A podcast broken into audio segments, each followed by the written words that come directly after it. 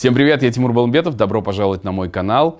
Э, не забывайте подписываться, делиться вашим мнением в комментариях. Я продолжаю встречаться с потрясающими людьми. Э, спасибо вам за кредит доверия. Я вижу комментарии, в которых вы пишете, ну, здорово, что вы находите таких уникальных, интересных, полезных для нашего развития спикеров. Сегодня у меня в гостях Э, невероятно талантливая, сильная, я бы сказал, мощная гостья, потому что она не только предпринимательница, не только общественный деятель, она еще и мама четверых детей. У меня сегодня в гостях Яна Шойбекова. Добро пожаловать. Здравствуйте, Тимур. Спасибо вам огромное. Очень приятно. Спасибо за приглашение. Да, Неожиданно. Мне тоже очень приятно вас видеть. Неожиданно я вам объясню. Дело в том, что э, в бизнесе вас очень хорошо знают, и вы супер динамично развиваетесь и развиваете проекты, за которые вы беретесь. Но, к сожалению, на мой взгляд, э, зритель в основной массе не, подозр... не подозревает, кто такая Яна Шойбекова. И мне бы хотелось сегодня с вами ближе познакомиться и познакомить наших зрителей тоже. Да. Как ваше настроение? Расскажите мне. Все отлично, немножко волнуюсь. Такой первый большой опыт, наверное, видеоинтервью. Поэтому... Я заметил при подготовке, что интервью не так много, и обычно они на профессиональную тему. Чтобы вам было комфортно, я с этого и начну. А в целом вообще вы как относитесь к интервью?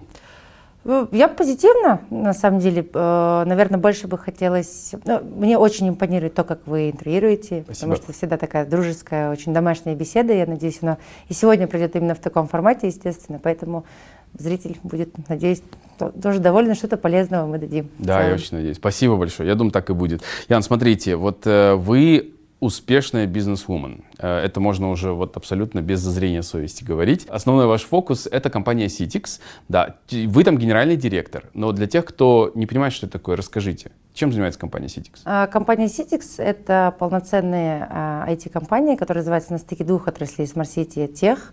То есть мы создаем уличные гаджеты, а, которые помогают а, людям, живущим в городе, пребывать в нем комфортно, безопасно, и э, эффективно, так скажем. Я думаю, что э, вот когда так объясняешь, непонятно, но люди, живущие в Алматы, в Астане, они понимают, поймут, что это вот те э, анимированные, очень яркие э, конструкции, э, на которых мы ежедневно видим различные рекламные сообщения, и не только рекламные, правильно же понимаю? Да, мы обычно шутим, э, когда долго объясняем, кто мы, мы говорим, те самые стелы Пальфрави, ладные стелы Пальфрави, да. когда люди сразу понимают, да. о чем речь.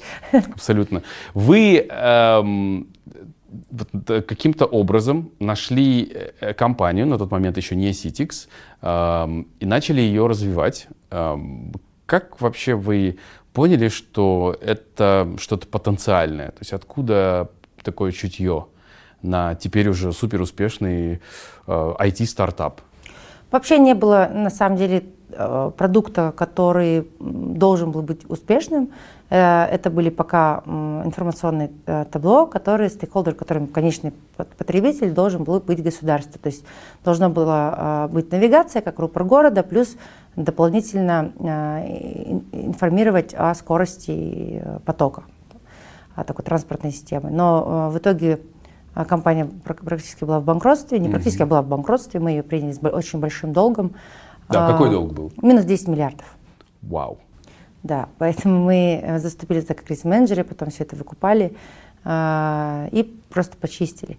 И когда наступила пандемия, ну то есть мы, мы сначала чистили, потом 9 месяцев, э, ну, около 9 месяцев все это приводили в порядок, выводили в плюс, а, а потом наступила пандемия. А учитывая, что когда мы чистили, мы очень плотно разобрались во всех операционных вопросах, я сама по себе рекламщик э, исконно, то мы поняли, каким способом построить э, бизнес-модель степ за степом. И во время пандемии абсолютно все бизнесы имели потребность э, онлайн-отслеживания всех процессов. Это стало прям потребностью. И мы просто поняли, как вокруг всего этого построить э, целую, целую армию продуктов.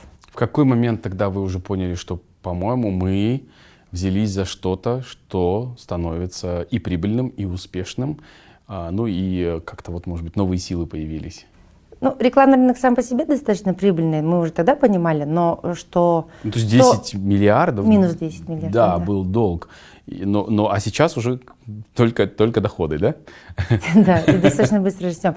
Ну, наверное, основное это то, а, почему э, я решила остаться в GTX, почему я решила сделать это там, и наша команда э, делом всей, там, не всей жизни, но, по крайней мере, на ближайшие несколько лет совершенно точно, потому что мы увидели, сколько мы туда вдохнули жизни, сколько мы построили продуктов. Это сегодня в хардверном решении это три продукта и в рамках транспортной системы, в рамках пешеходных э, потоков, управления пешеходными потоками туристическими. И это еще один новый продукт у нас э, надкрышное такси. Но они все имеют в себе очень большой социальный э, потенциал, нагрузку, которую мы, мы там, больше 70-80% все время реинвестируем. То есть у нас команда, компания еще до сих пор ни разу не получала дивиденды, потому что мы все время реинвестируем э, в, в кейсы, в цифровизацию, в интеграцию с различными управлениями, постоянно работать над этим. В сухом остатке, чтобы ну, всем зрителям было понятно, какой у них э, конечная цель, то есть транспортные должны рекомендовать и прогнозировать пробки, от начала до конца, помимо всех оповещений, то есть э, обо всех приближающих событий, то есть, например, как кейс, да, там пропустите, ей скорая помощь э, за 500 метров или пожарная машина. Представляете, когда это все покрыто на весь город, сколько жизней мы спасем да, в моменте, пока э, карета скорой помощи едет, либо э, ее ждут.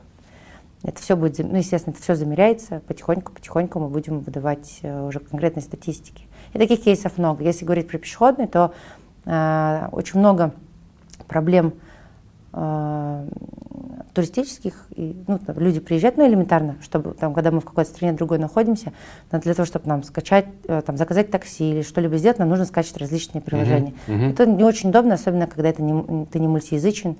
И в наших э, пешеходных, э, Джерри мы их называем, они все называются, они все называются как мультики. Hmm. Это, транспортный это Том, пешеходный это Джерри.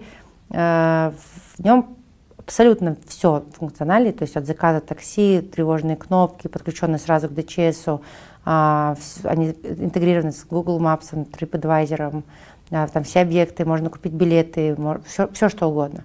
То есть, э, я уточню, просто я не видел, не понимаю, как это будет. У вас-то это все уже разработано и в голове есть. Я подхожу к перекрестку, грубо говоря, там стоит конструкция, и эта конструкция, ну, со встроенным большим суперапом, грубо говоря, которым я могу воспользоваться, и вот все, что вы перечислили, сделать. Абсолютно верно. Вау. А когда это появится? Он, он стоит, Джерри стоит, первый, а, первый наш пилотный проект, он стоит на Панфилова. Так. А, прям мы там делали Сиксис лабораторию. А, на базе него, когда пилотировали угу. около полутора месяцев назад, то есть все горожане, порядка 400, тысяч, 400 человек поучаствовали вопросе, они прям тестили разные кейсы, помогали, говорили, что добавить, что убрать. Там же у нас будет, кстати, кабинет, а, гражданский кабинет электронный. То есть что это такое? Это вот, э, чтобы люди не оставляли просто так в никуда комментарии в Инстаграме по поводу mm-hmm. жалоб или предложений в Акимат или в какие-то либо другие службы. То есть они там будут официально интегрированы сразу с Нышем, и со всеми остальными люди могут там жаловаться или предлагать что-то Очень здорово. Мне, конечно, стыдно, что я этого не видел, но, видимо, потому что нет потребности, я не турист, я в своем городе, и даже такая слепота, видимо, я этого не замечаю. Я думаю, что э, просто потому, что он всего один. Да. А, то есть он, мы его запилотировали, провести, э, провели сельскую лабораторию, доработали наши цифровые продукты в рамках. То есть там все то же самое. Это, э, почему мы называем уличный гаджет? Потому что э, мы разрабатываем как хардверное решение, то есть само железо, так и весь функционал внутри. Угу. И в зависимости от большого количества интеграции со всеми управлениями городскими, со всеми бизнес-кейсами, типа Тикетона, например, да, а, то он становится многофункциональный. Как и ваш там, мобильный телефон, если с него приложение все убрать, он будет только звонить или э, снимать на камеру. Да? Там это все есть. Помимо этого, там они все оснащены камерами, они все оснащены mm-hmm. к инцидентам и так далее. То есть это вот все, что пешеходное. Даже а, по такси мы умудрились, это называется шарк, mm-hmm. даже там мы умудрились очень круто поработать со, со смарт-кейсами, то есть а, они полностью тоже оснащены э, камерами, и мы оцифровываем э, цифровые модели города, то есть как идеально должно лежать полотно, там, работать светофор, урна стоять и так далее. После этого, когда автомобиль, автомобиль ездит, он постоянно сканирует все, что происходит вокруг, и под, регистрирует инцидент, подает, что там дорожное полотно потрескано или там светофор не работает. И это все мы, естественно, все эти данные передаем сразу, на, формируем дэшборд для передачи в э, Акиматы. Вау. Потрясающе. Сколько вы планируете их по городу? А, мы, вот как Если говорить о Джерри, да? Да. А, сейчас первый пилот будет 50 единиц в основных местах скопления людей, то есть на Теренкуре, в парках и так далее. А сроки реализации? А, мы вот сейчас уже сделаем заказ с конца сентября, и максимум к началу года люди уже будут все это видеть. Потрясающе. Ну, если меня э, не будут тормозить административно. Ох, какое большое «если» в наших условиях. Ну, пока, слава богу, много, в управлениях молодых ребят, таких достаточно шустрых, все равно по-другому. Вот э, несмотря на то, что много лет, ну, несколько лет уже вы на рынке, вот такие крутые проекты, но до сих пор называете себя IT-стартапом, а не классной крупной IT-компании или корпорации. Почему так? Почему стартап до сих пор? Мы, наверное, даже немножко переназвались. Мы сейчас называемся технологическая компания Citrix, потому что у нас еще и хардверное решение. А, ну, потому что мы в это ударились а, только в, прям плотно в 2020 году. То есть мы, у нас был прям синдром самозванца, мы не знали mm-hmm. многие вещи, которые, э, как их делать. То есть мы учились по дороге, прям вот по дороге учились, становились продуктами сами. А было огромное количество людей, через, э, которые через нас прошли, которые приходили нас консультировать или учить нас, как жить, нам, кучу денег с нас сдирали, и мы потом какие-то вещи просто... Вы купили наставничество? Слава богу, нет.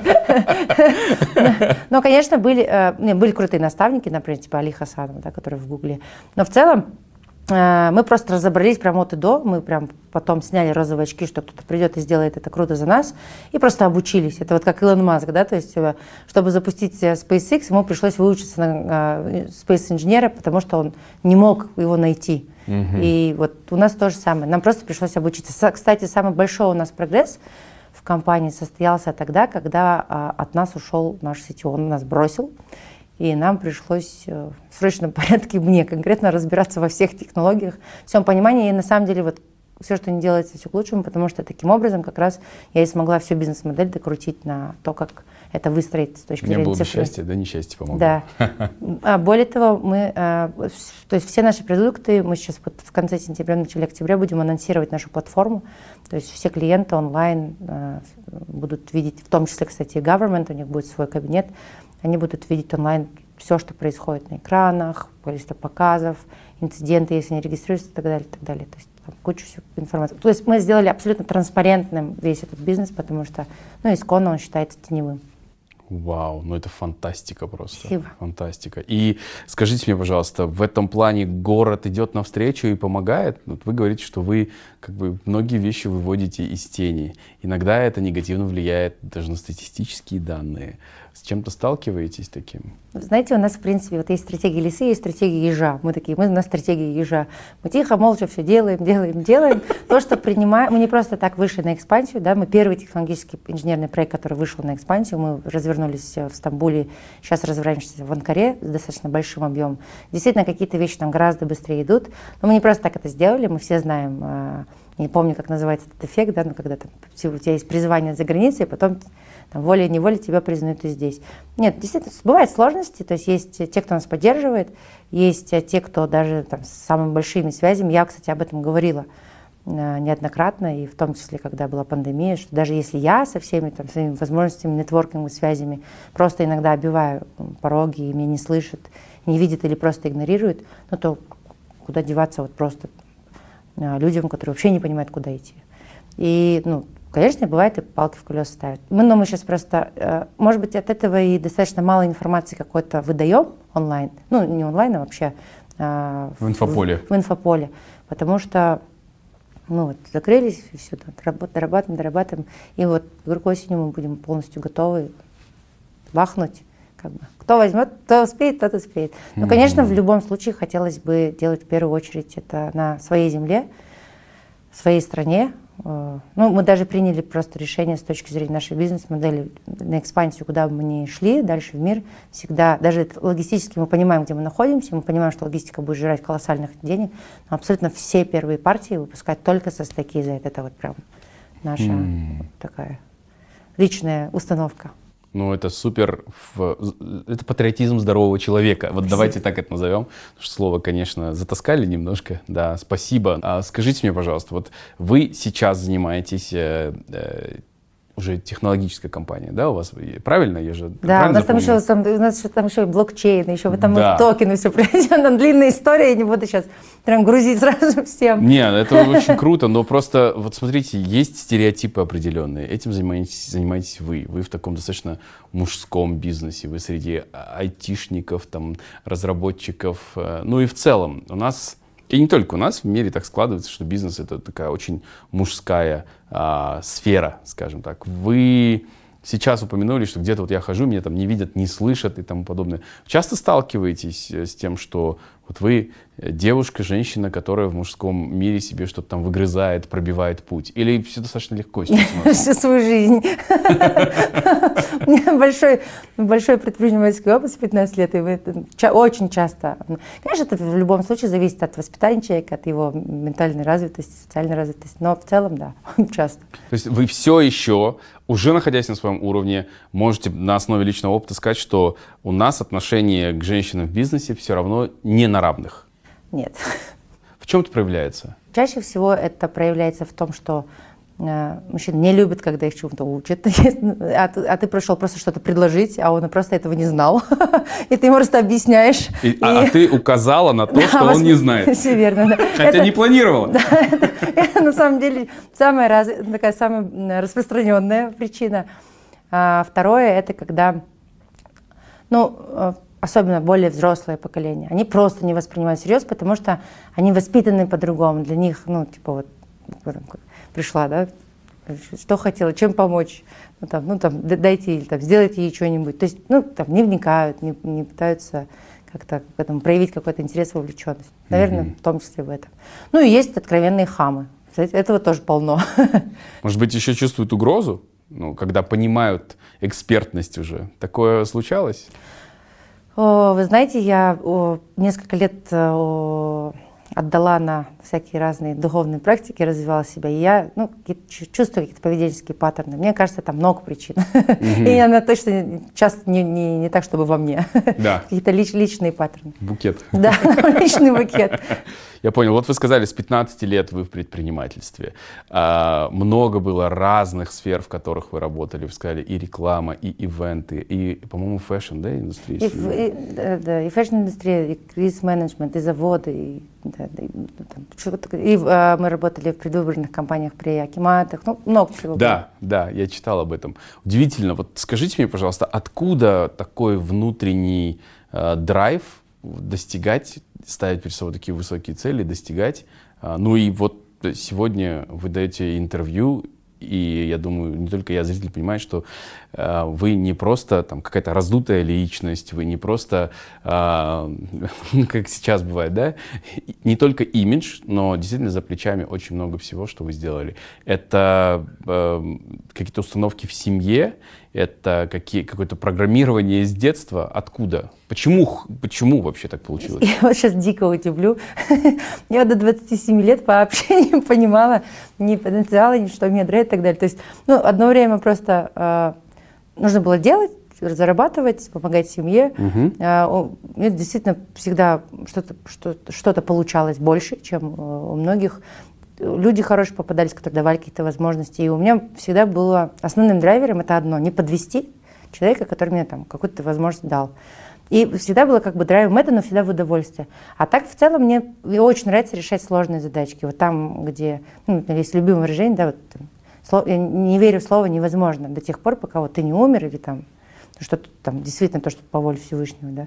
Все остальное надо просто разобраться. И это мне дико драйвит. Mm-hmm. А уже после 27, когда вот после декрета начала работать, я уже прям начала понимать свои сильные стороны, что у меня мышление немножко по-другому работает. То есть я нахожу 2, 3, 4 разных сценария, каким способом это можно решить. В дверь я в, в окно. То есть кризис-менеджмент и вообще решение задач в целом это то, что вас заводит, то, что вам нравится. Да, сейчас удивится, наверное, моя учительница по алгебре, но да. Почему? Я, я не так, чтобы хорошо училась в школе. Ну, это, это разные совсем навыки, вы знаете. Э, очень многие исследования это показывают. Ну, круто, очень-очень э, здорово. Скажите мне, эм, есть некое э, такое вот, скажем так, стереотипное восприятие успешных женщин. Особенно в нашей стране, успешные женщины, они, скорее всего, из, либо из богатых семей, либо э, успешно вышли замуж, и поэтому у них все так здорово складывается. Вы по происхождению из обеспеченной семьи, у вас всегда была возможность заниматься тем, чем вы хотите, вот, развиваться. Я по происхождению хамелеон. Ну, то есть вот э, а, э, такое отношение, наверное, ответственное, как вы говорите, да? Вот у вас повышенное ответственное отношение ко всему, что вы делаете. Это из дома? Я думаю, нет. Э, ну, в смысле, изначально моя мама из детского дома, отца у меня никогда не было. Ну, в смысле, мы же... Вы не знаете его? Нет, я, к сожалению, не знаю. Причем, а, ну, по крайней мере, с точки зрения, я не знаю, там, как уж подсознательно там все сложно, но с точки зрения рациональности, у меня никогда не было на него обиды. Всегда очень четко понимала, что это их отношения, и как бы я всегда хотела его найти. Но, к сожалению, мне не, удавалось, не удалось до сих пор этого сделать, потому что никакой Информации из мамы я до сих пор не могу выбить. Я уже говорю, я с ней веду эти разговоры на протяжении последних лет 17, потому что чем ты старше становишься, тем все больше и больше тебе хочется понимать свои корни. Этот зов, да. Да, он все больше и больше проявляется, но она вот, я уже говорю, тебе уже 73 года, уже ты уже на, на одре. Теплые э, разговоры с мамой. Такой уже, да, да, но нет, она у меня такой крепкий орешек, она вот Отказывается. Отказывается, ну, видимо, какая-то что-то там есть. Она просто говорит, я не помню, вот просто вот хоть убей, не помню и все. Вот как-то так. А, нет, и мы жили мягко скажем, скромно. Ну, то есть в очень-очень таких сложных историях. Все мои друзья любят по этому поводу шутить, что истории тупака. Сейчас начнутся истории тупака. То есть настолько? Да. И да нет, просто мы фанатели, это очень смешно, мы фанатели с подружкой э, там от не ошибаюсь, mm-hmm. хотели э, все время поехать в Москву, потому что нам казалось, что что-то большое. Ну и вот так, значит, там кто газеты разносит, то то, то все. Это. Но в целом я предпринимательством прям с юности, совсем с маленького возраста. А первые деньги помните ваши? Очень хорошо помню. На чем вы их заработали? Там, мне было пять лет, а моя мама торговала, ну как все в 90-х, наверное, челноком было. И вот возле Козлтана, где дом ткани, у нее был такой небольшой ларечек прямо посередине. И у нее была такая коробка, в которой я жила, потому что детские сады, если помните, в 90-х были все разобраны под частные бизнесы. И вообще детских садов было достаточно мало, было сложно туда попасть. И там вот продукция Хенкель а, продавали также mm-hmm. на коробках. И у мамы был склад, в котором по счастливой случайности оказался маленький там ужасный туалет. А это тоже, это тоже было большой проблемой в 90-е. И я ловчилась водить туда всех, кто всех соседей. По продаж... нужде? Да, по нужде. И они мне платили какой-то продукции, и потом я ее выменивала на деньги. Ага, интересно. Да, э, рабочая схема. Только недавно, кстати, у нас в городе стали в общественных местах появляться бесплатные туалеты. Я, к сожалению, так, приход... так получается, я часто говорю о выпусках о туалетах, что больная тема, их сложно найти, они могут стоять, но быть закрыты, например. Но самое интересное, что мотивом у меня была кукуруза. Я обожала в детстве вареную кукурузу. Так. И вот я в больших количествах ее А ела. вы зарабатывали да. и покупали Да, я прям кукурузу, да. Угу. И на самом деле потом дальше все было то же самое. То есть там, я организ... организационные вообще у меня навыки появились. Вот я там в 7 лет организовывала детей э, во дворах. Мы, мы прям мыли очень качественно подъезды, причем со стенами, со стеклами. И я почему-то в 7 лет уже понимала, что нужно деньги просить после. Потому что когда ты уже все помыл, и перед тобой стоят семилетние дети, ну, как бы ты в любом случае эти деньги, какие-то деньги отдашь. Потом мы там, покупали всякие жвачки, шоколадки. Mm. То есть э, на первый сейчас вопрос вы отвечаете так, что вы не, абсолютно не из обеспеченной семьи. Абсолютно. вы не пришли с каким-то там финансовым багажом и начали вот делать все, что я хочу. Абсолютно. Я прям полноценно работаю с 15 лет. То есть, когда э, в 11 классе училась, я начала подрабатывать уже прям полноценно, как раз на, предвыбор, на предвыборных агит вот этих компаниях в, в, при районных акиматах. Угу. Здесь мне опять же повезло там, с директором школы, которая мне помогала. А потом я уже пошла просто офис-менеджером в нефтяную компанию. Потому, я, у меня заочно я училась, меня не, опять же не было денег на то, чтобы я получила очное образование. Я пошла подрабатывать офис-менеджером и достаточно быстро выросла там в нефтяной компании. А заочно кого вы учились? Вообще э, бухчет аудит. Mm-hmm. мне почему-то казалось, что аудит это... Вот насколько, кстати, мы себя вот в юности вообще не понимаем и очень рано выбираем себе профессию. Мне казалось, что аудитор это что-то очень романтичное. Романтичное? А при том, что я супер неусидчивая, вообще неусидчивая. Я думаю, как я вообще могла выбрать то есть вот для, для некоторых девушек там посидеть в салоне, да, это там целая история. Для меня всегда 3-4 человека сразу, потому что они знают, что я больше часа, полутора не выдержу. Я буду mm-hmm. вот так вся. Да. вам нельзя идти в кино со сложным гримом, там, где накладывают всякие маски и так далее. Не то, чтобы вы собирались, но в целом. Хорошо. Ну и, то есть, я правильно понимаю, вы сталкиваетесь с тем, что вот все думают, ну, она же мажорка, то есть, и, наверное, все так было, или нет, или такое мнение, я не говорю о знакомых, вот когда о вас там читают, узнают, э, каким-то образом вас представляют сейчас уже, о боже, я, знаете, всю свою жизнь слышу, что мне это, то, то какая-то токалка, то я с кем-то, там, я не знаю, там можно такое говорить нет, в эфире, то я с кем-то сплю, то мне кто-то там, э, там то, мне, э, то раньше любовники, пока еще замужем не была, да, потом, потом муж что-то дал, потом там семья мужа что-то дала, это бесконечные истории, которые меня преследуют. Mm-hmm. Уже, наверное, научилась на это не реагировать. Э, все абсолютно свои проекты я делала с нуля сама и только вместе с, команд, ну, с командой. Даже у нас текущая команда, она вся у нас с 2000, ну, мне кто-то с 12 года, кто-то с 14 года, абсолютно на разных мы были проектах, там кто-то с 17 да, и так далее. А вот сегодня мы все в основном сформированы в сетях, ну, и у меня есть компания по девелопменту, которой я просто как уже, как уже спящий акционер, но мы ее тоже с нуля всю ставили сами. А вас расстраивает, что люди э, вот автоматически уходят вот в такое восприятие, что ну все же понятно? Вы знаете, это, наверное, уже нет по, по простой причине, что ну, людям хочется э, думать, что все кому-то далось гораздо легче, чем есть на самом деле, потому что тогда придется трудиться самому. Mm-hmm. Будешь такой момент сравнения, да, будет. Это защитная, защитная реакция. да. Поэтому, когда ты уже поним... Раньше обижала, честно, раньше очень обижала. Э, я очень реагировала вообще, что люди думают, что люди скажут, это особенно близкие и так далее. Сейчас нет, сейчас я уже прям вообще не реагирую ни на что. Уже с улыбкой даже ты с иронией воспринимаешь. Угу. А в целом вообще э, общественное мнение для вас важно? Ну, то есть э, то, как к вам относятся, то, как вас воспринимают. Вы, и, и, ну, то есть люди ведь разные. Кто-то может быть супер успешным и купаться в этом, и радоваться, и хотеть об этом всеми рассказывать. Э, кто-то, наоборот, закрывается в свою ракушку. Кому-то важно, чтобы рукоплескали и кружили. Э, и когда этого не происходит, это может быть очень дискомфортно. Для вас важно мнение? Э, сейчас уже точно нет, э, но единственное, я не знаю еще, пока я никогда не была в э, таком большом инфопространстве, особенно вот в социальных сетях, да, там представлено. Я каждый раз хочу начать, потом что-то хаотично у нас получается. У меня то там неделю прям я все подряд пишу, то нет. Я не знаю, как я буду реагировать на просто там разные комментарии. Но, наверное, и там мне будет все равно. Но это тоже, мне кажется, что достаточно сложный процесс, такой стрессовый. А в целом, по, вот я говорю, раньше я очень сильно переживала по этому поводу. Я прям вот прям переживала. Иногда я, я помню, что я даже, когда в первый раз разводилась, я прям пила долгое время это, успокоительные и так далее. То есть прокручивала в голове какие-то диалоги, что надо было мне вот так ответить, когда мне вот так сказали. А сейчас нет, сейчас я не реагирую. Угу. Раз вы упомянули, вот э, вы сейчас во втором браке, угу. у вас четверо детей. Все верно. Вот четверо детей для меня это какая-то фантастика просто. Я не знаю, каким образом вы эм, вообще как вы структурируете, то есть как вы разделяете, как у вас и получается ли. То есть я вижу, что в бизнесе вы супер успешны и все получается.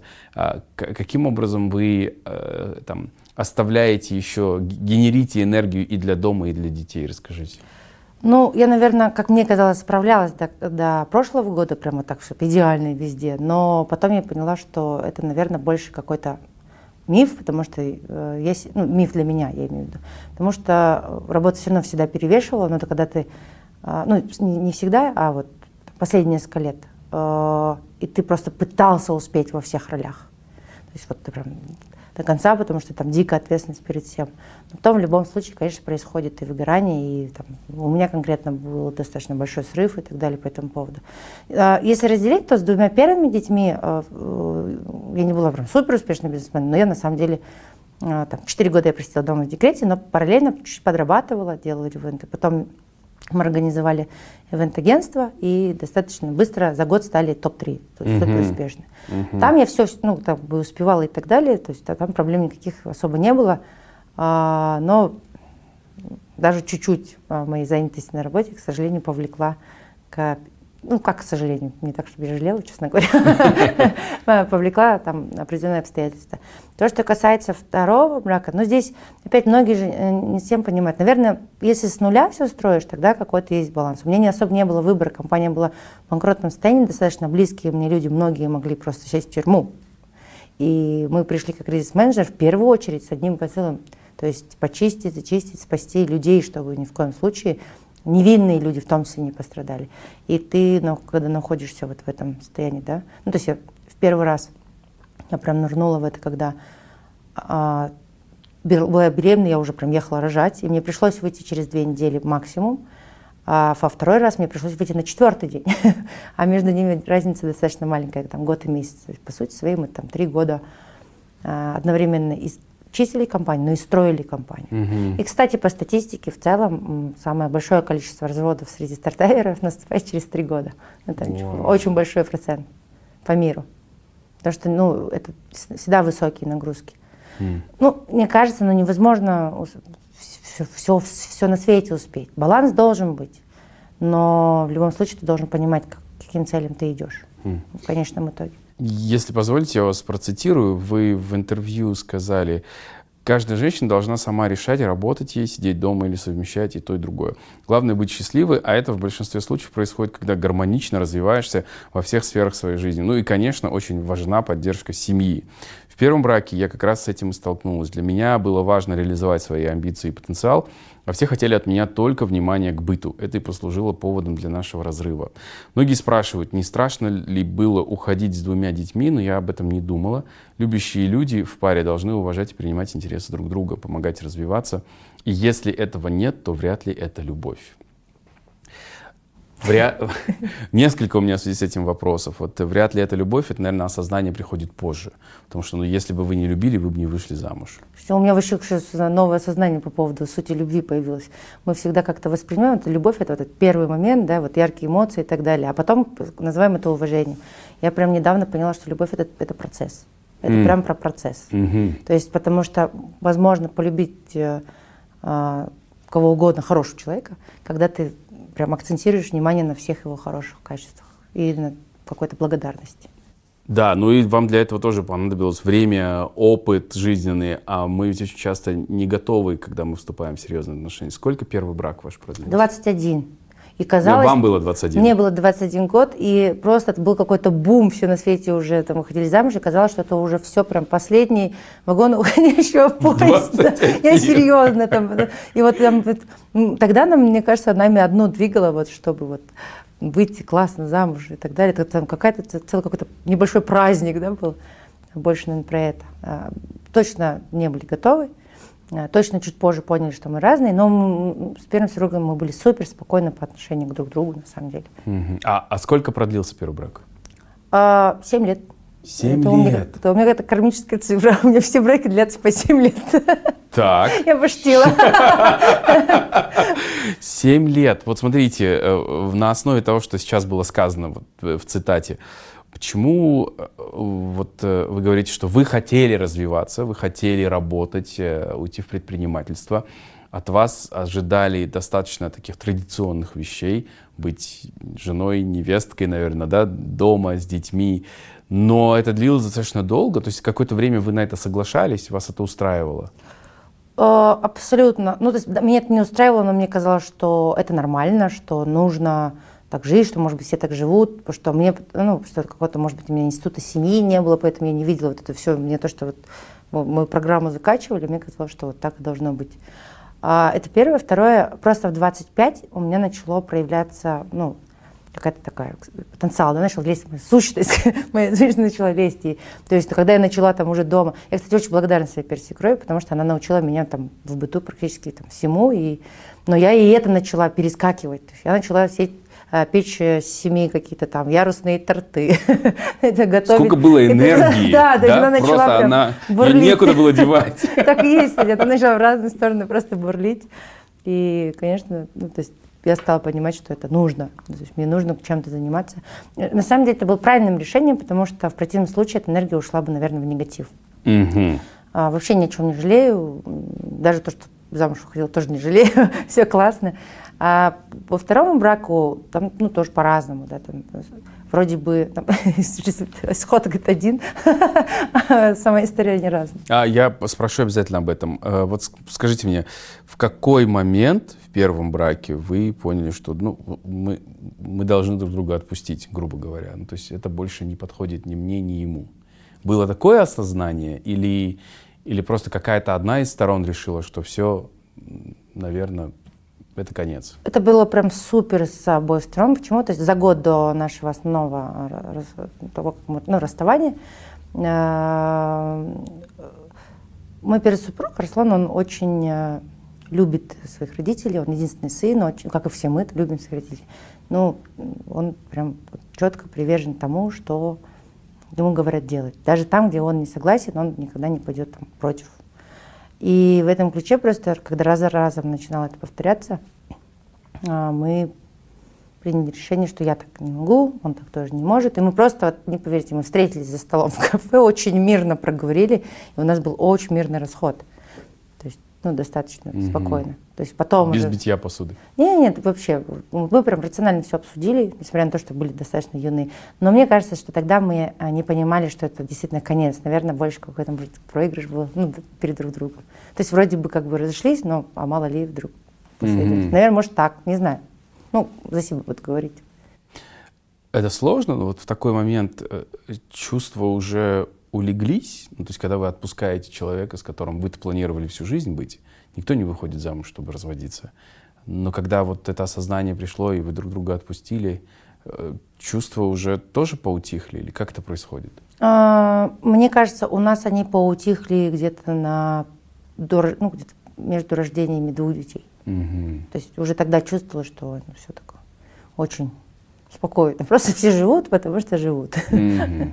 Но никогда не было у нас таких близких партнерских отношений, да, вот дружеских. Но, кстати, мне и тогда и казалось в первом браке, что, наверное, типа, не надо дружить с мужем. Ну, типа, как-то все было очень максимально официально, что ли. Но только сейчас это можно вот вообще даже поймать, да, на карте, назад посмотреть. Да. Оказывается, я вот там думал так, оказывается, такие установки были. Здорово, ну не, не здорово, а очень интересно. Скажите мне, э, двое детей у вас с Арсланом, с вашим да. первым супругом. Э, какие у вас с ними сейчас отношения? Ну, то есть они постарше, да, они в подростковом возрасте? Да, а моему сыну вот будет в сентябре 13, и Алуа, моей дочери, вот, ей сейчас 11. Угу. Вы близки то есть я этот вопрос задаю в контексте того, что огромное количество вашей энергии и времени уходит на вашу профессиональную деятельность, но есть еще и семья и так далее. Как сейчас вот в этом возрасте, какие у вас с ними, насколько близкая, тесная связь? У нас, у нас всегда были достаточно близкие отношения, как мне кажется. Да? Но так как они подростки, у них сейчас другие претензии, им все-таки кажется, что э, меньше ей. А может и не хочется близких отношений? В подростковом возрасте бывает разное. Да. Э, но э, там, в силу определенных обстоятельств мои дети сейчас э, находятся, проживают с моим первым супругом mm-hmm. и с его родителями.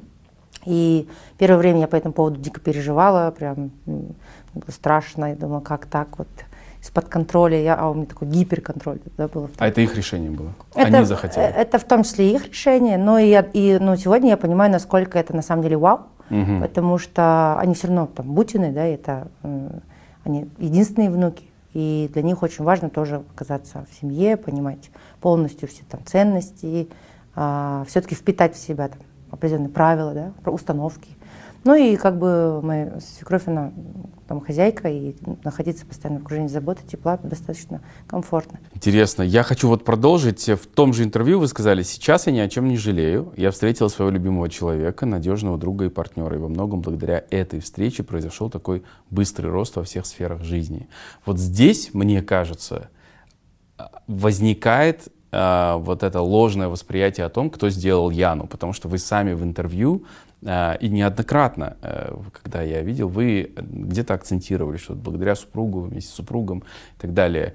И складывается ощущение, что вы говорите и о вашем финансовом достатке и, и положении тоже. Э, это так? Ну, то есть второй супруг повлиял на то, что Яна такая успешная, так много зарабатывает, и так далее? Эм, я, наверное, здесь... Я вообще сама по себе достаточно благодарный человек. И если мне там что-то вот так дадут, я вот начинаю это всегда очень... А, больше подчеркивать, да, возвращаете, больше да? возвращаю, по- подчеркивать.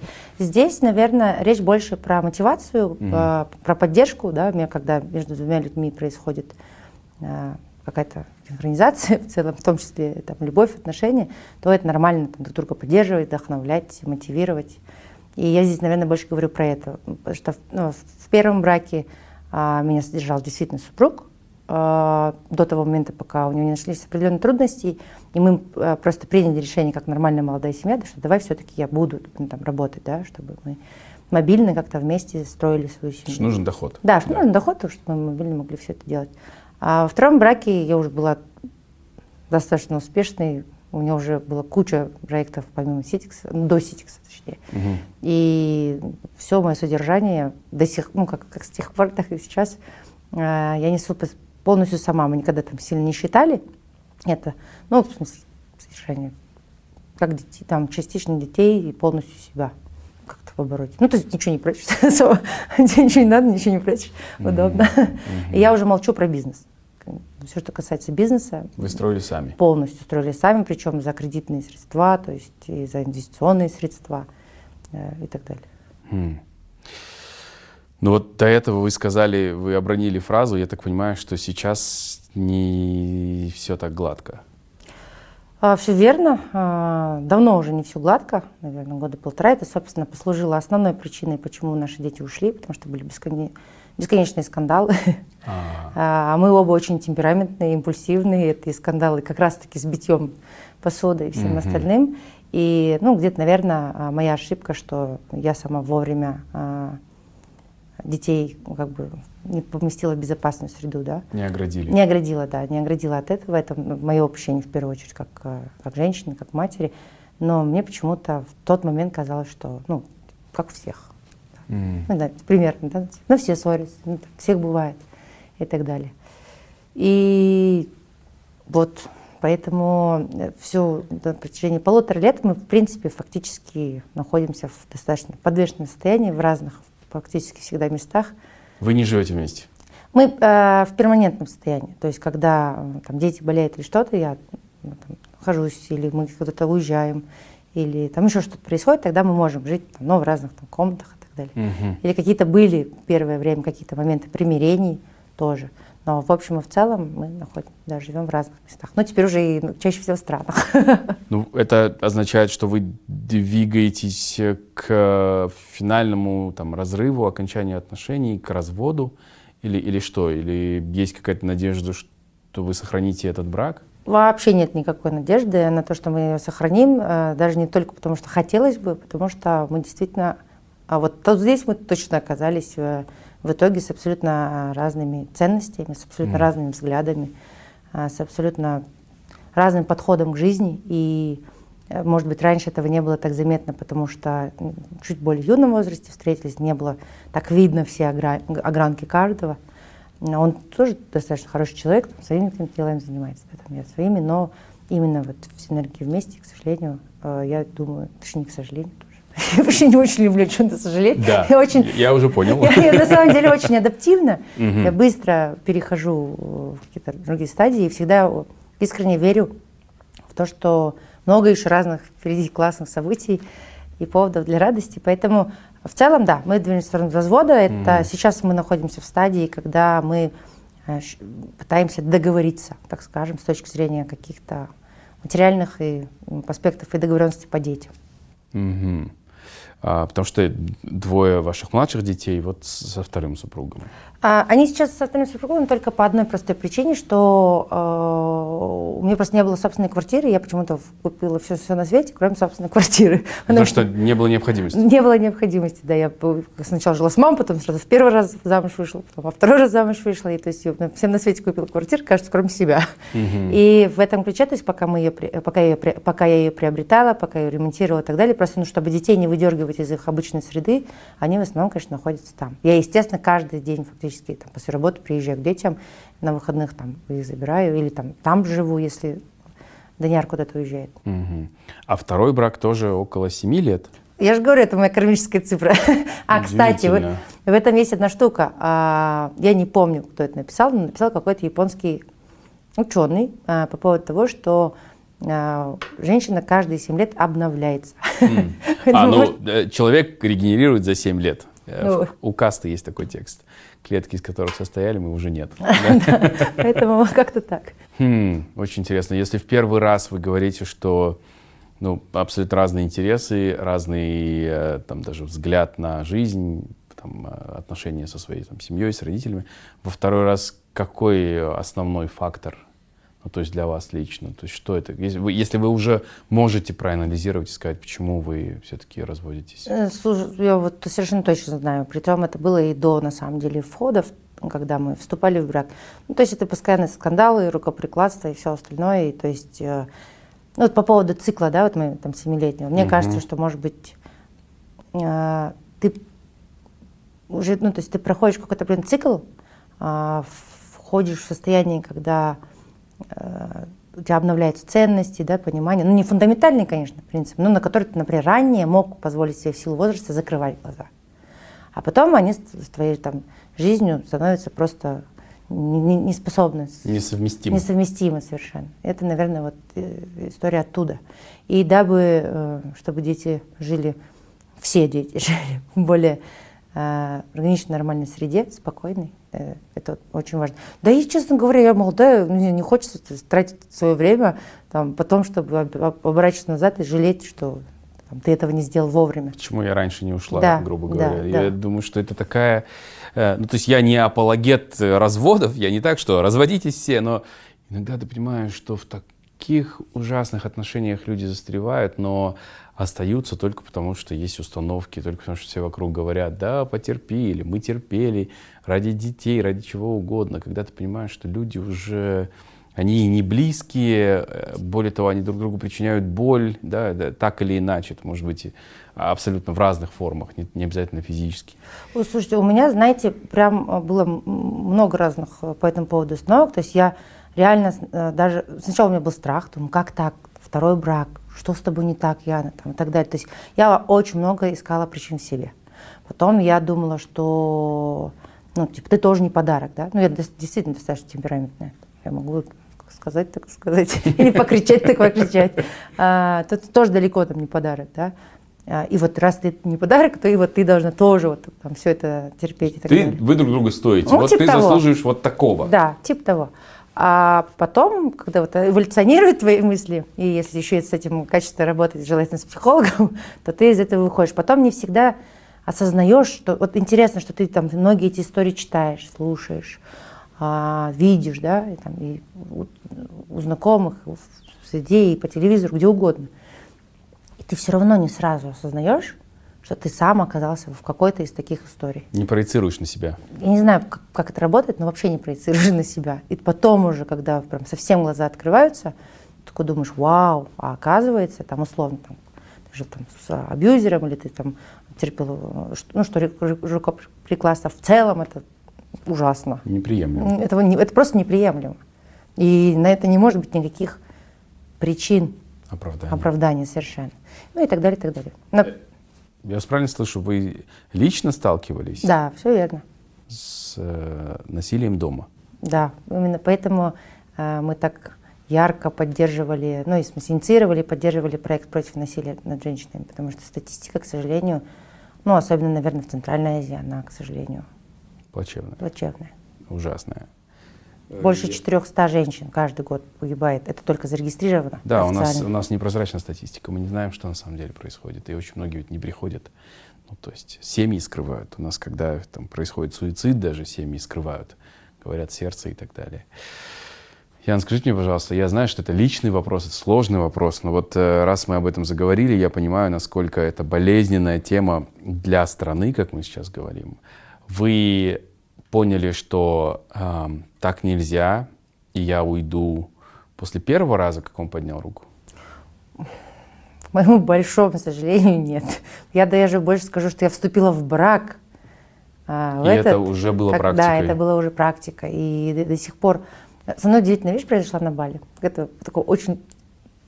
А, для, для зрителя, да, будет странно. Я вот просто в какой-то момент мне я шла мимо кровати, мне стрельнула мысль, я села и подумала, вау, а ведь брак это такая ответственность, оказывается. так, на самом деле, такая ответственность именно выбора а, человека, за которого ты выходишь замуж, с которым ты собираешься строить семью, от которого ты собираешься рожать и так далее. Это все должно не, точно, совершенно точно не строиться на бабочках, да, а именно на системе там, ценностей, да, на фильтрации каких-то основных таких фундаментальных вещей.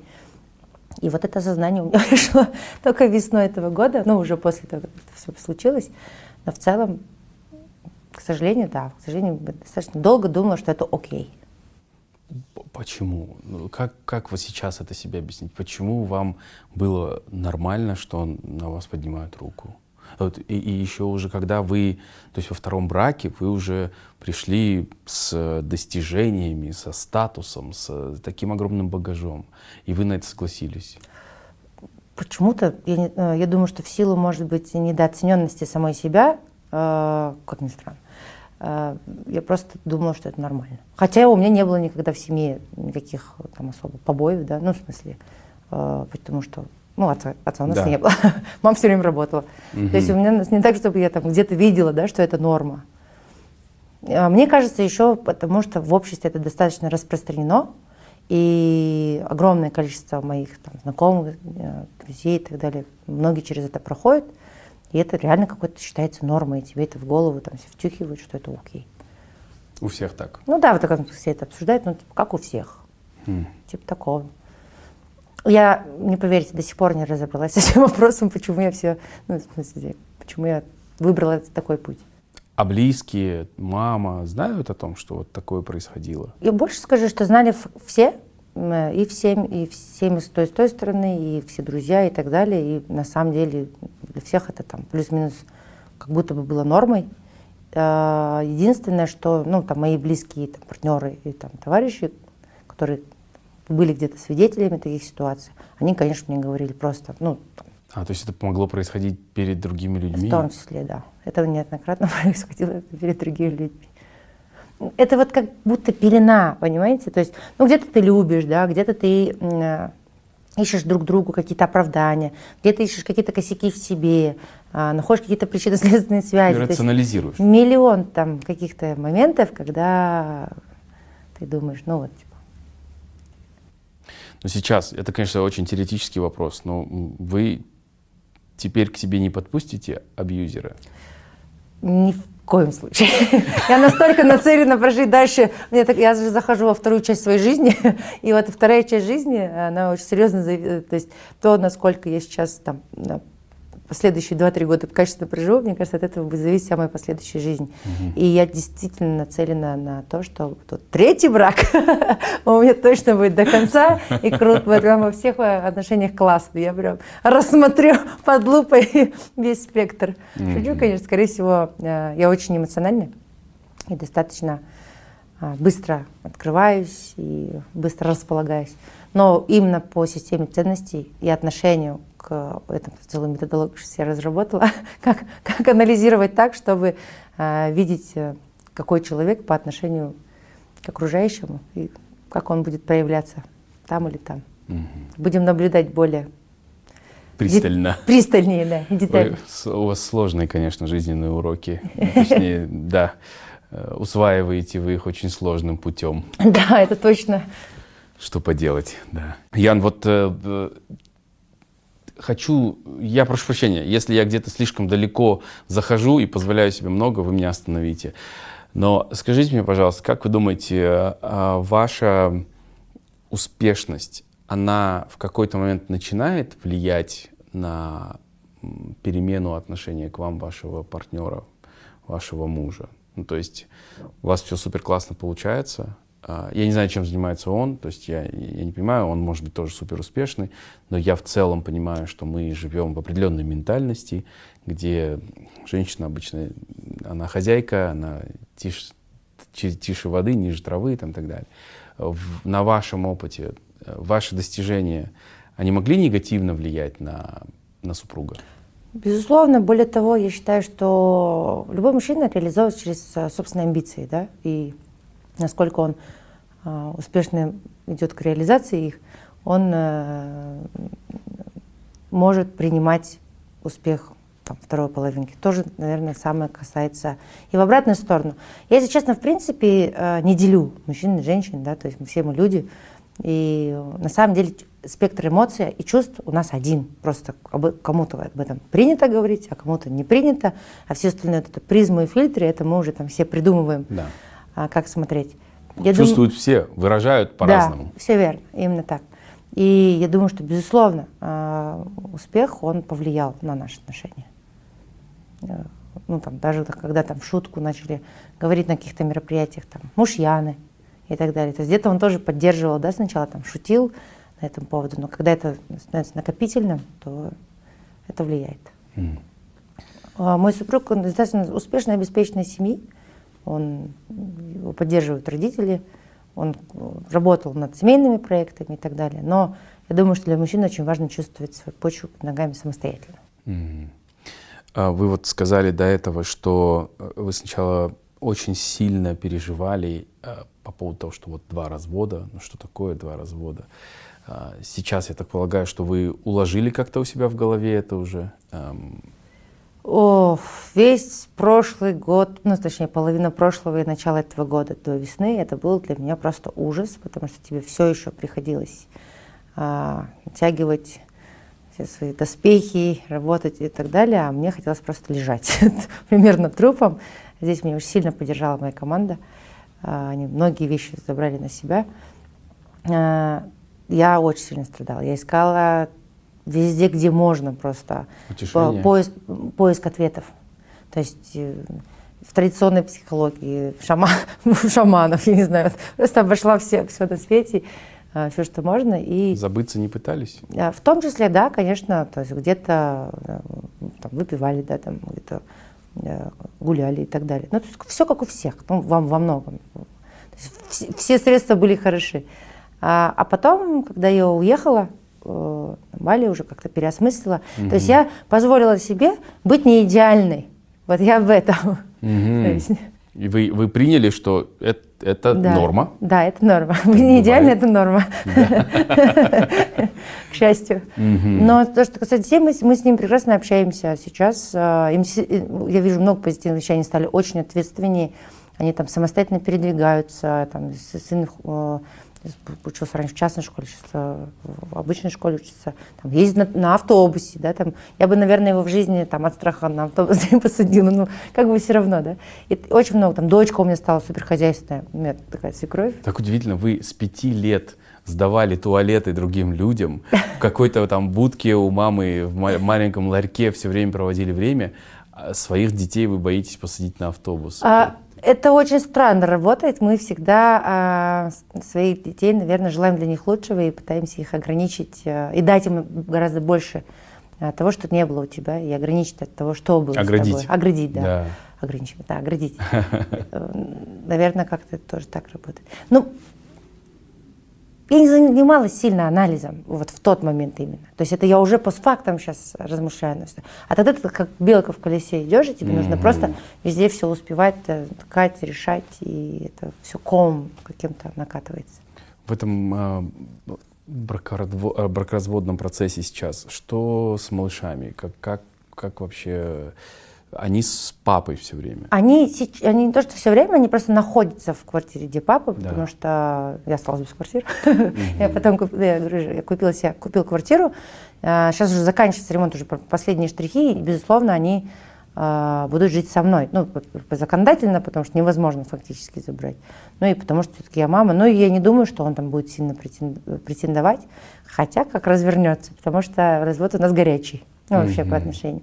Но для вас э, ну, что-то вроде такой идеальной картины — это вы в собственном доме с четырьмя детьми? Все вы верно. так это видите? Все верно, я так и планирую. Но единственное, что у меня сын э, профессионально занимается футболом, и мы уже готовим его летом следующим отправлять э, за границу. Ну, прям профессионально, у него действительно очень большой потенциал, высокий угу. ну, талант. Я э, куда его только до этого не возила тренироваться, и, там, и в Испании, в Черногории, везде. Я ну, очень много, правда, считаю, что делала для детей. Может, оценит потом. Подрастут, оценит. Я уже так спокойно к этому отношусь. Вы, вы говорите очень серьезные вещи, и в этот момент вы, э, ну, вы говорите прямо где-то даже болезненная вещь, но в этот момент вы смеетесь. Вот сейчас вы сказали очень важную вещь. В этом звучит, что для вас важно, чтобы они понимали, кто вы для них, что вы для них делаете. Но вы это перекрываете, эм, ну, защищаетесь, наверное, где-то, да? Вам сложно это сказать серьезно? Э, у меня, да, у меня смех это моя такая защитная реакция на все случаи жизни. Но на самом деле э, я же мать. Для меня самое главное, чтобы мои дети были счастливы. Со мной это будет, или я мне там, не досужится каждый день с ними рядом находиться. Мне самое главное, чтобы они были просто все здоровы и счастливы. Так и будет, Яна. Смотри. Все хорошо, так, так и будет.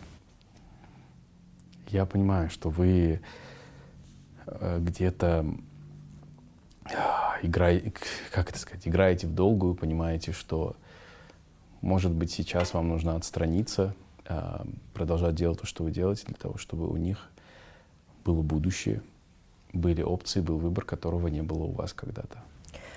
Э, все верно. Более того, я просто понимаю, что мне именно сейчас пока нечего дать, потому что может все так далеко зашло, что там, в моменте там, сейчас что-то бросить, пытаться их собрать, потом, ну, они уже э, находятся в том периоде, да, когда, ну и тем более, и возраст пубертарный, и сейчас малейшее с моей стороны, там, замечание или что-то будет расцениваться да. как э, какое-то нападение. нападение, да, и таким образом, вот, ну, я, я тоже переживаю какой-то там манипуляции, да, что вот через что мы там туда пойдем, и вот, там, тут, туда-сюда.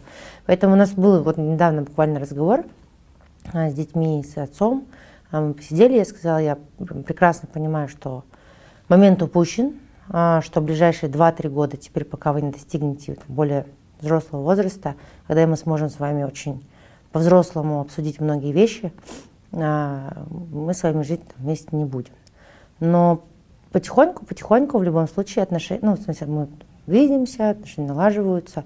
Я думаю, что там, с каким-то периодом времени, может быть, вот, дочку... Конечно, с дочкой я бы хотела гораздо больше времени проводить, потому что это все-таки девочка, и сейчас она как раз в том возрасте, когда ей нужно слышать э, какие-то маленькие вещи. Но с другой стороны, я, честно, достаточно сильно доверяю своей свекрови первой. Она положила жизнь все-таки на семью, да, свою личную жизнь. Она там, все время посвятила быту, хозяйству, воспитанию. А у нее действительно это хорошо получается, и я думаю, что они точно в надежных в этом плане руках. Mm. Ну, так уже поживем и видим. Ну, а в плане карьеры, вот мне говорят, там много работы и так далее. Я очень четко поняла, что мы будем, ну, как бы, я положила себе какие-то планы на три года. И вот я думаю, что вот моя мечта голубая за три года все это сделать, и потом, наверное, сделать какой-то экзит и больше, как ну, с командой, да, у нас. Мы все вместе это обсуждали, типа, каким образом, как мы будем этим всем распоряжаться. Ну ладно, накупим на себе какие-то там, какие-то машины, квартиры, дома, да, а что дальше? Потому что ну, наша команда она очень уникальна тем, что у нас, у нас прям одна система ценностей. Мы очень по-одинаковому смотрим на вещи, мы очень хотим а, внести какой-то свой вклад а, в жизнь, не просто так ее прожить. И мы точно не те люди, которые пойдут покупать себе Гельнвагены и шубы, Луи а Эрмета вокруг обвешиваться. Совершенно точно. Мы там вот манго ходим. И мы планируем отобрать там 10 15 проектов небольших, которые будут, ну, международных, в том числе и казахстанских, международных, которые будут связаны с биоинженерией, там, с выращиванием технического каннабиса, там, с альтернативной энергетикой и так далее. То есть то, что будет действительно менять э, жизни, в них вкладываться и больше, наверное, менторить, нетворкингом помогать, стратегии и все остальное, ну, помимо финансовых ресурсов. Угу. То есть уйти больше в эту историю. Понял вас. И я прям понимаю, что да, наверное, мне кажется, я, я не понимаю, я, я прям на сто процентов уверена, что а, через три года мои дети прям все поймут, и все будет классно, и будут успешно, наоборот, тянуться к этому, что им будет интересно уже в таком возрасте. Я хочу рискнуть и задать вам один вопрос. Э, если неприятен он вам будет, остановите меня, пожалуйста. Э, вот, э, если говорить там из, о новостях шоу-бизнеса, э, вы, наверное, знаете певицу Бритни Спирс, угу. муж которой спустя 14 месяцев сейчас подает на развод, хочет с ней развестись. А, там очень много было разных теорий, зачем он вообще на ней женился. Ну, это, ладно, угу. это не наше дело. Но, а, несмотря на то, что до брака он подписывал брачный договор о том, что он ни на что не будет претендовать при разводе, если разведется менее чем а, через два года, в итоге 14 месяцев, чуть больше года, а, то сейчас он претендует, вот, а, просит, даже угрожает, а, говорит, что он будет распространять о ней какие-то данные, что у него есть всякие порочащие там, видео, фотографии и так далее. Вы вот сказали, что у вас сейчас такой процесс, когда вы пытаетесь э, договориться. Может быть так, что э, у вас могут попросить много для того, чтобы вас отпустить? Вы можете быть Бритни Спирс? О, это, вообще, на самом деле, надо мной ржут все мои близкие друзья. Почему? Потому что когда я в первый раз разводилась, мне хотя бы оставили сначала квартиру, но ее у меня отжали, как только я стала успешной. Ну, не отжали, я шучу, конечно, мы пополам ее поделили. Свою вторую половину я для дочери купила квартиру. А, в этом браке было удивительно. Происходят удивительные чудеса, потому что все достаточно обеспеченные, вроде все хорошо и так далее, но э, у нас идет э, такое, пока еще такая война внутренняя по поводу разделения, да, именно моего имущества. А, я все-таки до последнего надеюсь, что это некая манипуляция больше, чем намерение. намерение. Но если это будет намерение, то мы, конечно, чисто юридически к этому готовимся. Но будет как. Ну, я пыталась договориться по-всякому, пока мы... Это неприятно? Это мягко скажем, неприятно. Во-первых, у меня есть одна вещь, которую я не терплю. Вообще не приемлю нигде, ни в дружбе, ни в отношениях, ни, ни вот. В целом по жизни. Да, в целом по жизни. Это, это предательство. Вот я прям для меня это все сразу вот крест. И я считаю, что это предательство. Потому что когда ты это на своим собственным горбом, бессонными ночами параллельно рожая детей, там, все это бессонными ночами и так далее строишь с большими обязательствами перед командой, за которыми тоже семьи. Слушайте, вы говорили, что от этого даже зависели жизни людей, которые могли сесть в тюрьму. В том, числе, да, и там, это там будущее, э, в первую очередь, еще и моих старших детей, да, потому что, ну, дай бог, чтобы все было хорошо у моего первого супруга, и он смог. Но долгосрочно я понимаю, условно, что, скорее всего, мне придется всех а, четырех детей как-то двигать. Почему? Потому что, ну, опять же, второй супруг все-таки больше про наследник, наверное, но все-таки не так, чтобы работал вне семьи. А, ну, а мне не хочется там класть своих э, детей на алтарь, алтарь того, что ну, там, их кто-то содержал там, пенсионеры, скажем так, давайте так. Ну, они там, не для этого, наверное, зарабатывают. Ну, хотя если у них будет такое желание, прям вот обычно это какой-то личный такой обязательный посыл. Э, и что предательство прям сильное. И мне не то, что неприятно, да там тоже была буря эмоций у меня. То есть и сначала я не верила, потом у меня было ощущение, а, что не может быть, да нет, как так, там, э, потом была злость, потом было, что да ладно, ты серьезно, ну типа. Ну все стадии, потом торг, просто принятие торг. Все, потом да. реально был торг. То есть я пришла и сказала, слушай, давай я тебе денег заплачу. Да, только не трогай компанию, потому что в любом случае, там, ну, там многие какие-то вещи, процессы зарегулированы, мне многие считают, что, ну, в смысле, вот это какие-то, когда это, это про бумаги, да, история или про компанию, что это вот ценность в, в этом бумаге или в компании или в каком-то продукте. Ценность, она не в этом, она в команде, и куда команда ее доведет. Угу. И, конечно, в этом случае теряется все, и моя часть, и другая часть, и так далее. А, поэтому я предложила денег. Я прям пошла, договорилась со своими инвесторами, учредителями о том, что давайте я у вас там займу счет будущих побед и там это куплюсь. Они поддержали вас? Они сразу меня поддержали, они сказали, ну что, э, они сначала были в шоке, конечно, но когда они поняли все эти вопросы, а, они меня поддержали, но ценник постоянно растет. Ой, ой. И то есть это вот такое, я просто понимаю, что это какая-то вот прям дикая обида на меня, может, еще что-то, потому что здесь все-таки инициатор развода я. Ага, я понял вас. Ну, как, как в принципе, ну, второй, первый раз был плюс угу, угу. Ну, я очень надеюсь, что все все-таки удастся урегулировать каким-то цивилизованным, мирным, человеческим путем. Я тоже на это очень надеюсь, тем более все, все мы уже достаточно взрослые, и ну, как бы двое детей маленьких, и я тоже очень надеюсь. Но угу. да, меня, меня в том числе это выбило. Говорю, слишком много одновременно было разных событий, которые меня вот прям сильно шатали. Да. Вы так много сегодня говорите, на мой взгляд, полезного для огромного количества наших зрителей, зрительниц. Я надеюсь, что, может быть, некоторые мужчины, если узнают себя, вовремя остановятся. Ну и э, девушки, женщины тоже. Вы говорите, со стороны смотришь, то же самое на себя не примеряешь, но, может быть, кто-то как-то осознает, что, может быть, я не в тех отношениях, может быть, что-то нужно попробовать поменять. А, но вот скажите мне, пожалуйста, вы уже упомянули, что уехали на Бали, несколько раз сказали, что вы проходили терапию или продолжаете проходить. Как, как вы, вот вас, вы говорите, вас там швыряло очень сильно, много разных событий, как вы себя собрали? А, вообще я была в терапии а, когда в первый раз э, была беременна ребенком, вот это все шатало, и мне просто пришлось пойти, потому что нужно было ну, как бы сохранить ребенка. Ну, в обычной стандартной классической психологии, три раза в неделю. Я говорю, если бы я так качала одно место, я была бы накачана очень, да, как я ходила. Потом, а, а так, да, то есть я постоянно нахожусь э, в терапиях в разных, ну, то есть э, и классическая поддержка, это а, Э, про когда ну, гипнологи, медитации. То есть я каждый день медитирую, обязательно, чаще всего два раза в день.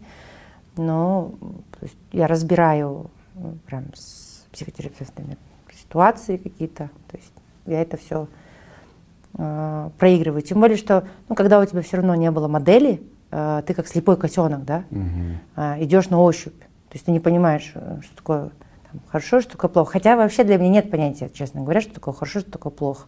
Я считаю, что это ровно то, как мы на это. Ну, то есть, кроме конкретных вещей, да, столпов.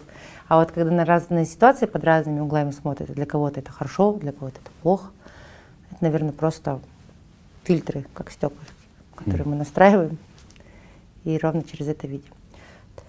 Она, э, это помогает, ну и можно просто сойти иначе с ума, мне кажется, если ты не будешь... Под таким прессингом. Ну, да. просто не будешь с этим всем работать, будучи в таком количестве, в принципе, там в информационном пространстве достаточно давящем без конца. После пандемии, а тут все, все вместе.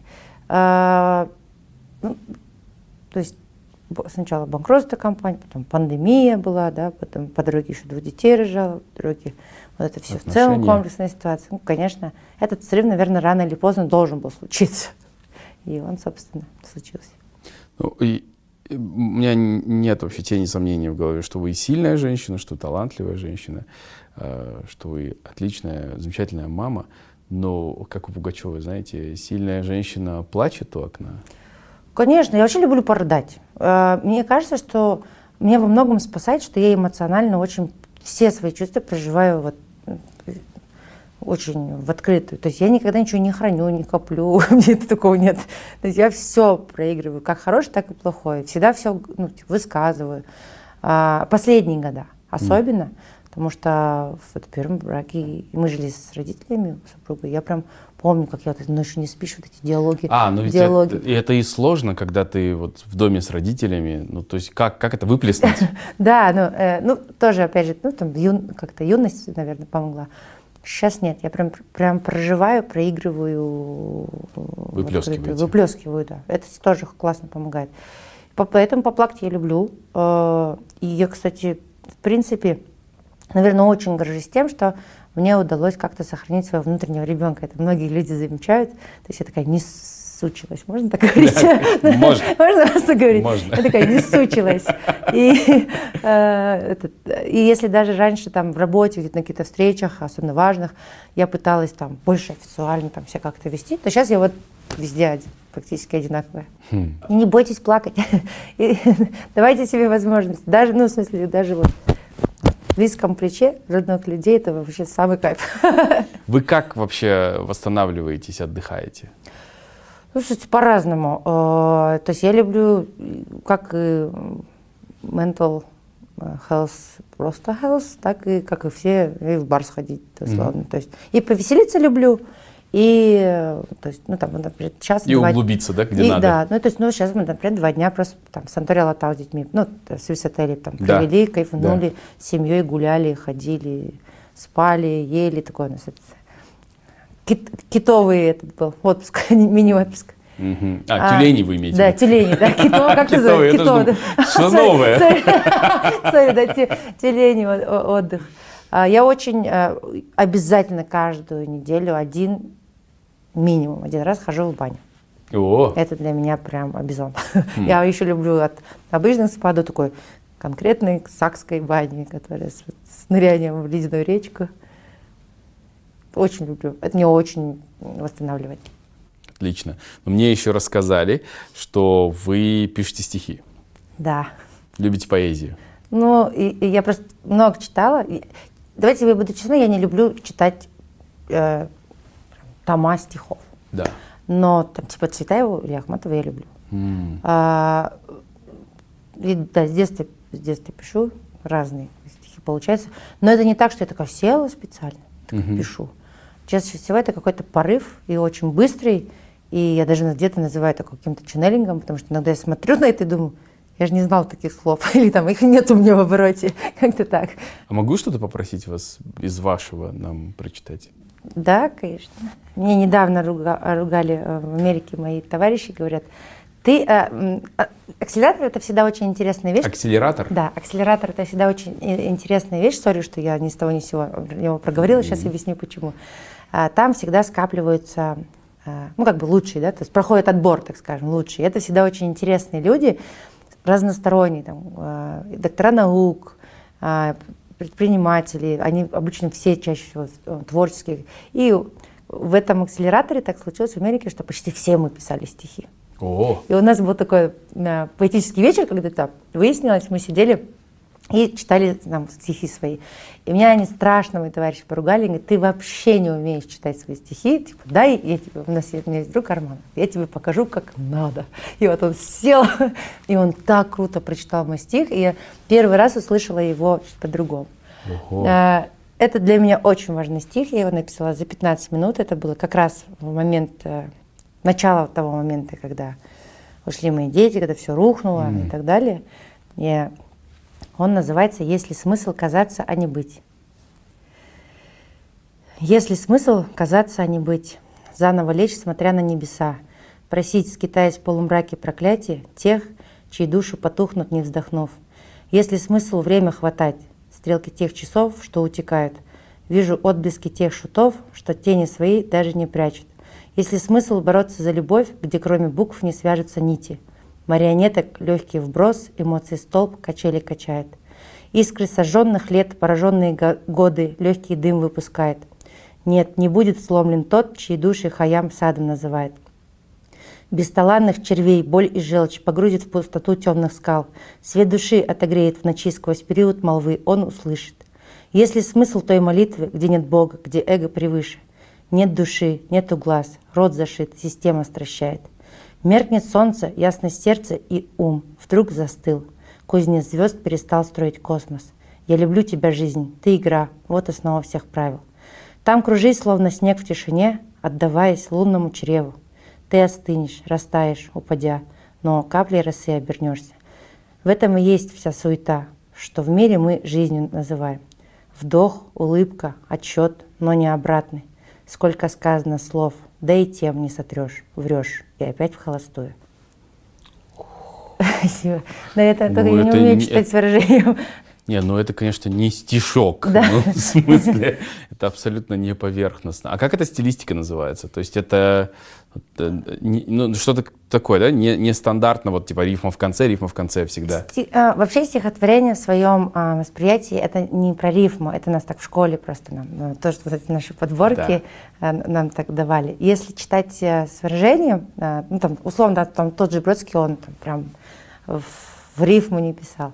Если читать с выражением и с правильными паузами, то у человека стирается восприятие того, mm-hmm. что типа это не в рифму, просто я говорю, не умею читать. Нет, нет, нет, свои, я в смысле свои, абсолютно свои все регистрируется и абсолютно все ну, проникает и в сердце, и в мысли. И понятно, что в как, на каких-то строчках было понятно даже, как, как вам больно ну, в этом моменте, как хочется избавления уже от вот этого натиска? Э, я вообще, вообще его не писала, наверное, как стих сначала.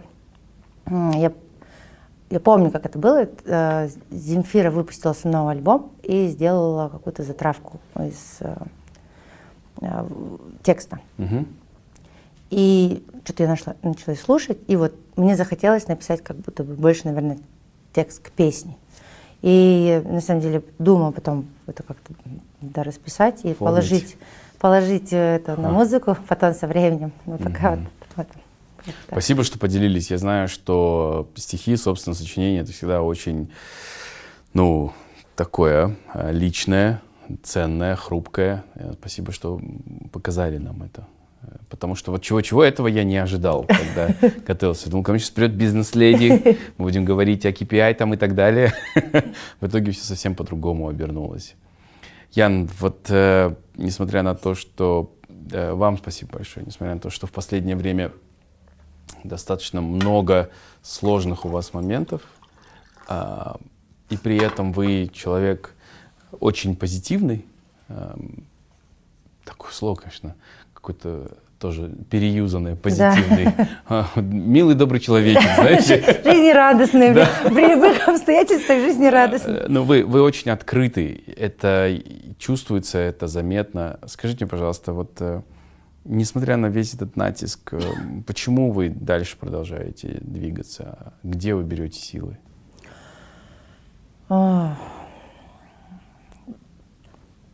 Ну, не знаю, просто, ты просто перестаешь, какой, от, ну, откуда у нас там силы исчезают? Это когда мы страдаем в какой-то ситуации. Почему мы страдаем? Это когда мы обижаемся. Когда мы, и мы в эту обиду, вот в это ковыряние, все остальное, начинаем это все сливать. А, я чуть-чуть страдаю обычно, чуть-чуть пострадаю, чуть пообижаюсь, потом все равно это там принимаю, и просто для меня это перестает существовать. Да, я могу потом с горечью какой-то об этом вспомнить или там, с тоской с чем-то, но не больше того. А, то есть все равно мне всегда перевешивает а, то, что а, меня ждет впереди. А mm. план, планов у меня громоздило. ну и, да и в целом,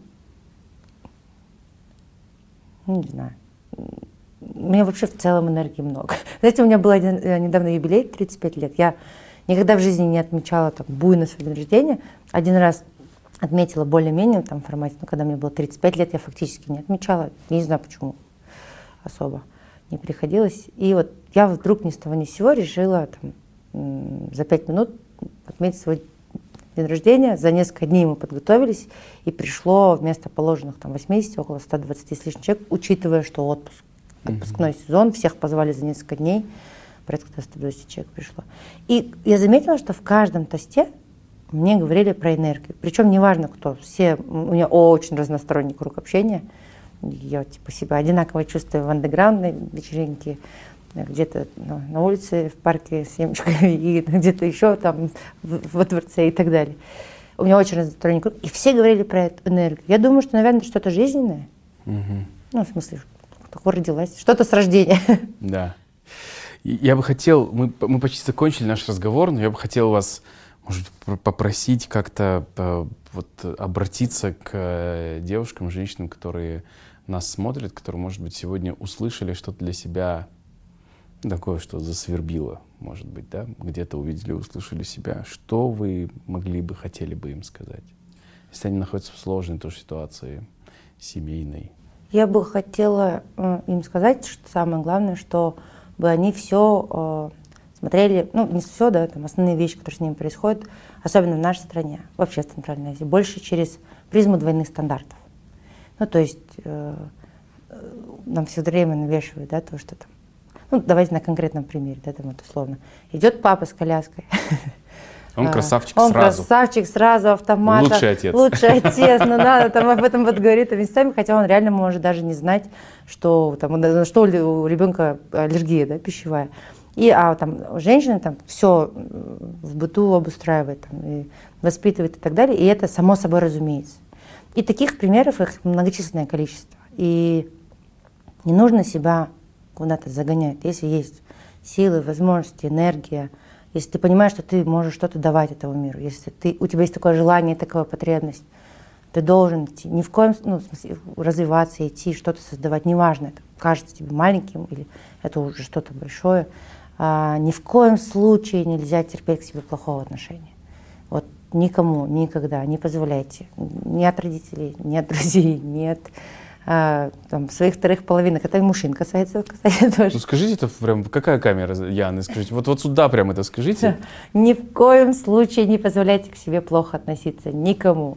Ни друзьям, ни окружению, ни родителям, ни тем более там, своей второй половинке, потому что это не любовь. Это, ну, как мне кажется, мое субъективное, но а, прямое мнение, что это такая это может быть покрыто токсичной заботой, может быть чем угодно, но это прям прямое нарушение ваших личных границ.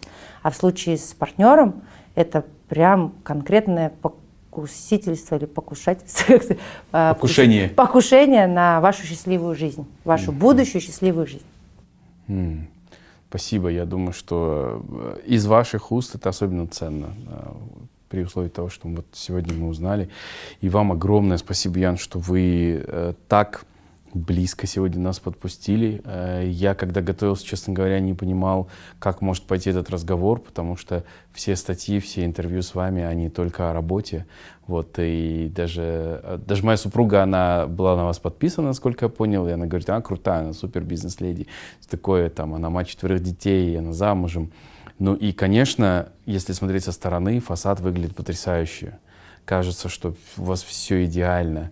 Но когда вот ты начинаешь узнавать человека немножко ближе, ты понимаешь, что ну, э, ну, все не так, как, как в вашем стихе, да? Зачем? Как вы, как вы его назвали? Если смысл казаться, а не быть. Если смысл казаться, а не быть. По-моему, это, это название нашего сегодняшнего интервью в целом. И спасибо, что вы сегодня были собой, э, рассказали о себе, о своих очень личных переживаниях. И я э, абсолютно искренне желаю вам вот в этом новом мире, в который вы сейчас э, вступаете, можно сказать, таком неизведанном, страшном где-то, несмотря на всю вашу энергию и планы, желаю вам покоя, безопасности, защищенности, конечно, исполнения ваших желаний, достижения целей, которые вы себе поставили, но и вот этого э, тепла, близости, которого вы так хотите, в первую очередь с вашими детками, пусть это все произойдет. Спасибо большое, это очень бесценное для меня пожелание. Я очень вам благодарна за внимание. И такая второй совет, который я дам. Э, ну, в смысле, у меня действительно не стояла а, задачи вот этот фасад сделать, ну, как ты просто выкидывал, выкидывал. Не, ну, ты же не будешь какие-то странные вещи, ну, у меня не тот характер, чтобы в, в публику особенно, там много да. не, людей, которые вообще не знакомы, выкидывать какие-то такие Э, личные моменты, тем более негативные. Ну, кому какой интерес. И такой совет, что ну, не бывает идеальных картин. Если вам кажется, эта картина идеальна, она точно где-то не идеальна. И просто не бывает, мне кажется. Да, я думаю, что это наша человеческая природа. Мы стремимся вот к такому. Мы, мы, мы не идеальны, поэтому мы хотим идеала. Но мы, мы не идеальны. В, в Коране есть такое, что если мы были идеальными, тогда мы бы были ангелы. Да, да, вот э, поэтому спасибо за вашу сегодняшнюю готовность быть не идеальной перед нами, перед всеми зрителями, за ваше время, за ваше сердце и открытость. Я искренне-искренне вам благодарен, как я думаю, наши зрители тоже. Спасибо большое. Спасибо, спасибо. Ян, большое. Вам огромное спасибо. Я надеюсь, что этот разговор действительно вас коснется. Расскажите, что вам понравилось больше всего. Лучшие кусочки прямо снимите у себя в сторис, выложите, отметьте меня, отметьте Яну. Ну и оставьте ваши комментарии комментарии, на которые мы с удовольствием ответим. Я Тимур Балымбетов. Спасибо вам большое и увидимся скоро. Пока. thank you